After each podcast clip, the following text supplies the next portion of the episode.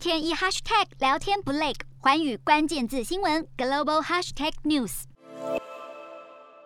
美国上周初请失业金人数下降至十九点八万人，优于市场预期，显示 Omicron 并未破坏劳动力市场需求。美股盘中一度创下历史新高，但受到年底假期影响，美股成交量创下历史新低，导致尾盘回落。美股四大指数全数收黑。道琼指数下跌九十点五五点，收在三万六千三百九十八点零八点；纳斯达克下跌二十四点六五点，收在一万五千七百四十一点五六点；标普五百下滑十四点三三点，收在四千七百七十八点七三点；费半指数下跌四十七点三一点，收在三千九百五十二点零四点。欧洲股市方面，市场对 Omicron 病毒的担忧稍有缓解。认为较严格的防疫管制措施在二零二二年可能不再需要，增加投资人信心。不过，欧洲激增的病例数仍对股市涨幅产生抑制作用。欧洲三大股市涨多跌少，